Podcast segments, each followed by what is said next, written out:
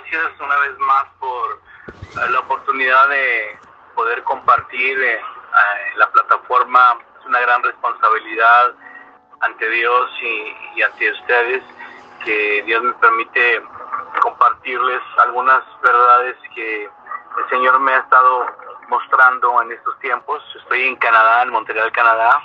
Eh, y bueno, pues le doy gracias a Dios porque estoy aquí en este momento, estamos vivos y estamos tratando de hacer la voluntad de Dios. En la vida, en la vida hay procesos, en la vida hay procesos. El Señor me llamó a mí desde 1992 a estar en el ministerio. Eh, yo soy hijo de pastor, mis padres, eh, yo crecí en un, en un hogar humilde, en una colonia este, popular en Monterrey. Eh, tuve una niñez normal como todo mundo, donde todo el, todo todos los días había iglesia, cada miércoles y estaba lleno de gente siempre en mi casa.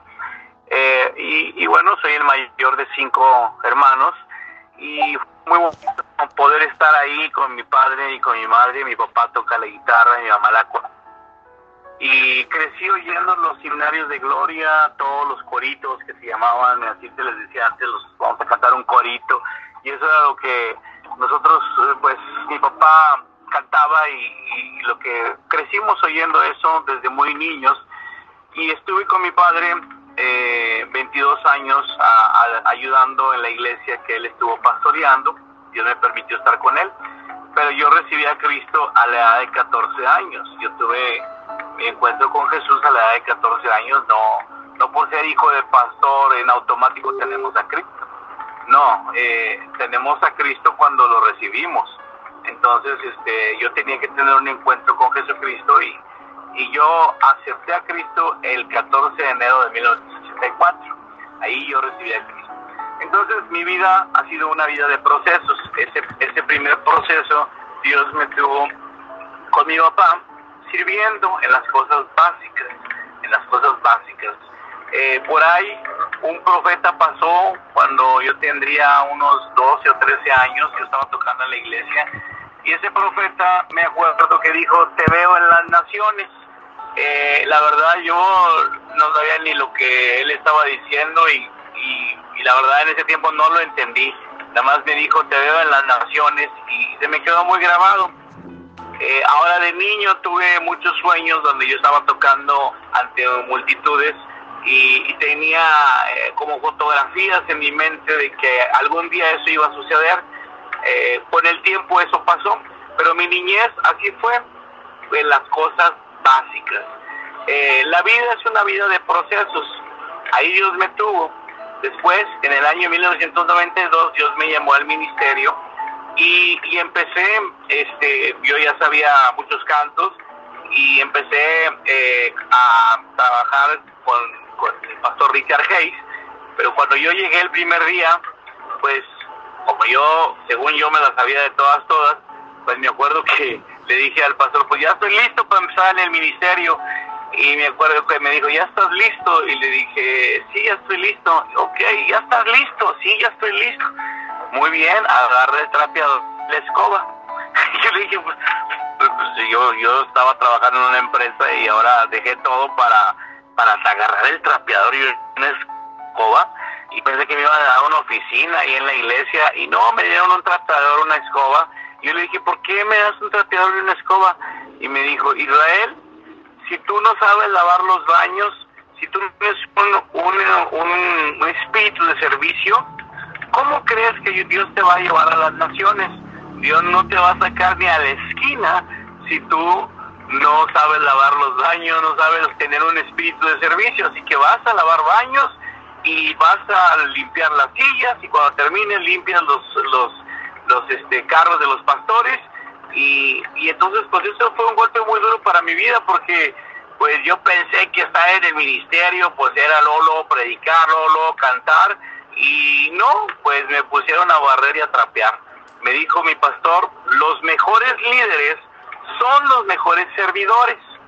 Entonces muchas veces pensamos que ya porque estamos en el ministerio ya vamos a andar cante y cante y predique y predique y enseñando. No, pues Dios nos quiere tratar en nuestra en nuestro carácter y desarrollarlo. Entonces, si tú quieres ir a las naciones, pues tienes que servir primero en el lugar donde estás. Y así fue con, conmigo. Yo, yo serví muchos años en esta casa, desde 1992 hasta el año 2007. Estuve sirviendo en esta casa en Monterrey, en Comunidad Cristiana Internacional. El Richard Hayes fue mi mentor. Y después de, de, de estar muchos años ahí, pues el Señor me empezó a sacar a los Estados Unidos, que fue donde conocí al pastor Tyson. Fue cuando yo empecé a ir a, Estados Unidos en el 2007, 2008, y ahí fueron ocho años de mi vida viviendo en los Estados Unidos, viajando alrededor de diferentes partes de Estados Unidos. Luego regresó a Monterrey y luego me encuentro acá en Canadá. ¿Por qué quise decir ese preludio o esta introducción? Porque la vida es una vida de procesos. Dios al que llama, procesa. Lo voy a repetir otra vez. Dios al que llama, lo procesa. No porque te llama, inmediatamente te pone a predicar. No, Dios te trata primero en tu carácter. Dios te trata en las cosas básicas. El rey David, antes de ser rey en ejercicio, primero estaba cuidando las ovejas de su papá. Dice la palabra de Dios que la primera etapa de David fue su Belén, estaba cuidando las ovejas de su padre. Y de repente llegó un profeta, el profeta Samuel, y lo ungió como el rey de Israel. No fue rey inmediatamente porque estaba el rey Saúl. El rey Saúl se apartó de Dios, se apartó de obedecer a Dios y entonces ya Dios había dispuesto a otro rey, que en este caso sería el rey David. Esa fue la primera etapa del rey David. Entonces, eh, la vida es una vida de procesos. Dios al que llama procesa. Y y yo no sé en qué etapa tú estés, a lo mejor ya estás liderando, ya tienes una iglesia, ya tienes gente, y no porque tengas gente y no porque tengas una iglesia se, se terminan los procesos de Dios. Los procesos de Dios van a seguir toda la vida, porque el Señor quiere que desarrollemos su carácter, quiere que desarrollemos su esencia en nuestras vidas. Ahora, ¿cuál es la base bíblica? Bueno, Mateo la Biblia nos habla en San Mateo capítulo 4, nos dice que Jesús, antes de ser llamado al ministerio, pues fue llevado por el Espíritu al desierto. Pero en Mateo capítulo 3, en los últimos versículos, Jesús es bautizado. Recuerde que Juan el Bautista bautizó a Jesucristo. Hubo una voz que dijo, este es mi hijo amado, el Padre, es una voz el Padre, el Rey de Reyes y Señor de Señores, dice, este es mi Hijo amado en quien tengo complacencia. Es una declaración de identidad. Y entonces se posa una paloma sobre Cristo, representando al Espíritu Santo, y entonces termina el capítulo 3 y empieza el capítulo 4 diciendo, y fue llevado por el Espíritu al desierto. La palabra desierto en la Biblia, cuando tú la estudias, tiene una connotación de proceso o de ser probado. Los desiertos nos procesan. Los, los desiertos de nuestra vida es para procesarnos, es para probar nuestra fe. Es como cuando estás en la primaria. Para entrar a la secundaria tienes que pasar un examen. Para entrar en la preparatoria tienes que pasar un examen. Para llegar a ser un profesionista tienes que pasar un examen. Entonces te procesan, te evalúan y si sales aprobado vas al siguiente nivel. Hebreos 5 del 11 al 14 dice que acerca de esto tenemos mucho que decir y difícil explicar porque llegáis a ver porque llegáis a ser tardos para oír, porque debiendo ser maestros tenéis necesidad de leche y no de alimento sólido. Los que participan en la leche son inexpertos en la palabra de justicia. Entonces, eh, hay mucha gente que toda su vida no sale de proceso inicial con Dios. Toda su vida tiene leche, leche, leche, pura mamila. Eh, ¿Qué quiere decir esto? Si tú tienes un bebé que le da leche, imagínate un bebé darle leche el primer año, está bien. Darle leche el segundo año, pues ya no está muy bien. Darle leche el tercer año, pues está bien, pero ya no es suficiente. El bebé necesita papilla, el bebé necesita alimento sólido. Y muchos en nuestras congregaciones, y aún líderes, son inexpertos en la palabra de justicia, no tienen los sentidos ejercitados, siguen con los mismos problemas, batallando, no crecen, no cachan, no pichan y dejan batear. O sea, no hay un desarrollo ministerial, no hay un desarrollo en su persona, no hay un desarrollo en su carácter. ¿Por qué? Porque está todavía con la leche, todavía está con los problemas básicos, todavía no pasa año. ¿Sí me explico? Entonces, Jesús es llevado al desierto y, es procesado.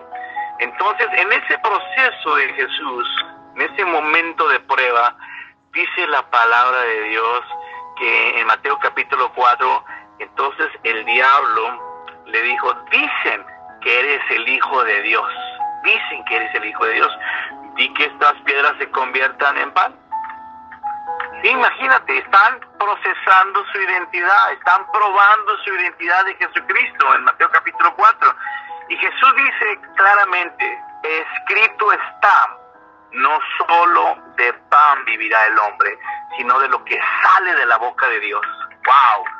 En los procesos de tu vida necesitamos leer nuestra herencia. Nuevo Testamento, Antiguo Testamento. El testamento significa herencia. La palabra de Dios es nuestra herencia. La Biblia dice que la fe viene por el oír. Entonces tú creces en el Señor cuando tú te defines por lo que dice Dios y no por lo que dictan tus circunstancias. Tus circunstancias a lo mejor te dictan, pues, ay, no voy a salir de esta enfermedad, ay, ¿qué va a ser de mi vida? Me abandonaron, no me quieren, no me, no, no, no, no la hago con lo que estoy ganando. Y entonces, tal vez tu circunstancia es muy difícil, entonces no nos debemos definir por nuestra circunstancia, debemos definirnos por lo que sale de la boca de Dios lo que sale de la boca de Dios es su palabra. Su palabra dice, no he visto un justo desamparado ni su simiente que mendigue pan. Su palabra dice, siete veces cae el justo y se levanta. Su palabra dice que Él va a proveer nuestras vidas. Su palabra dice que el que no trabaje, que no coma. Entonces, eh, nosotros vivimos de lo que sale de la boca de Dios. Jesús en su proceso inicial fue procesado su identidad. Dicen que eres el Hijo de Dios, dijo el diablo. El diablo es, eh, mucha gente pone al diablo con cuernos, con cola y rojo, y déjame decirte que está en un error. La Biblia dice que el diablo es un ángel de luz y era el que dirigía las alabanzas en el cielo, que fue desterrado del cielo y ahora está buscando la gloria para él. Entonces el diablo es un ángel que va y se presenta y en él fueron hechas las artes. Entonces él va y se presenta en qué manera? En tus pensamientos y él te ataca y te oprime en tus pensamientos, no puedes, no vas a salir, no vas a salir, a salir adelante, no sirves para nada, mira, no te quieren y entonces te condena, es el acusador de nuestras vidas, el diablo es el padre de mentiras, no necesitamos estudiar mucho al diablo porque él perdió en la cruz del Calvario, pero él tiene poder y es el príncipe de este mundo y ha cegado el entendimiento para que la luz del Evangelio no nos desblandezca. Entonces, en el proceso de nuestra vida, en el primer proceso es identidad. No solo de pan vive el hombre, sino de lo que sale de la boca de Dios. El segundo proceso de Jesús es llevado al techo de un templo y el diablo le dice, tírate Jesús, que a sus ángeles mandará para que tu pie no tropiece. Y Jesús le vuelve a mencionar, escrito está, no tentarás al Señor tu Dios. Jesús vuelve a mencionar la palabra, escrito está. Entonces la fe viene por el oír, por el oír, por el oír, por el oír, por el oír la palabra y comprender la palabra de Dios. Entonces, eh, muchas veces dice, dice la sociedad, pues, pues endeudate, pues la tanda, pues este, la tanda quiere decir que son varias personas que se juntan para salir de un problema y cada quien pone dinero. Entonces, eh, las tarjetas de crédito, ¡Qué error, nosotros dependemos de Dios, no de las tarjetas de crédito. Nosotros dependemos del Rey de Reyes y Señor de Señores, que nos da la habilidad de producir donde no hay. Yo sé que nuestros gobiernos no nos pagan bien, pero el Señor nos da habilidades. Cada quien ha nacido con una habilidad para hacer algo que alguien necesita. Tú y yo necesitamos descubrir qué es lo que tenemos en nuestras manos, qué es ¿Qué son los peces y panes que Dios ha puesto en tus manos para desarrollar? Porque eso va a producir bendición para tu vida. Los recursos han venido del cielo y Dios te los ha regalado para que puedas subsistir mientras vives. Entonces, número dos, dependemos de los recursos del reino. Y en Mateo capítulo 4, en la, en la tercera proceso de Cristo fue eh, su destino. Eh, dice el diablo que le lleva a Jesús a ver los reinos de este mundo y le dice, le dice el diablo a Jesús, póstrate y adórame. Imagínate el destino que quiere el diablo. Hoy en día hasta la humanidad lo busca a través de la música, quiere que los jóvenes lo adoren, quieren que a través de las novelas y las películas y de todo lo que sucede en la sociedad se rinda ante los valores inmorales. Póstrate y adórame. Y Jesús volvió a decir, escrito está, vete de mí, Satanás, al Señor tu Dios adorarás y a Él solo servirás. ¡Wow! Jesucristo en identidad, en recursos y en destino mencionó escrito está. Entonces, si Cristo fue tentado y fue procesado en estas áreas, tú y yo seremos procesados en esas áreas, en identidad, en recursos y en destino. Tal vez quieres aventar la toalla, tal vez en medio de tu prueba ya no quieres saber nada del Evangelio, tal vez estás en una circunstancia adversa que estás triste en tu vida porque no puedes salir adelante, no te alcanza el dinero, tal vez vas a hacer algo indebido o tal vez algunos buscan suicidarse. He sabido hasta pastores que se han suicidado. Fíjate nada más a lo que hemos caído. Entonces, se nos olvida lo que dice, escrito está. Hoy es el tiempo de volver a la palabra, de estudiar la palabra. Yo no tengo nada en contra de las redes sociales. Eh, la verdad, el celular es una herramienta amoral. Tú le das la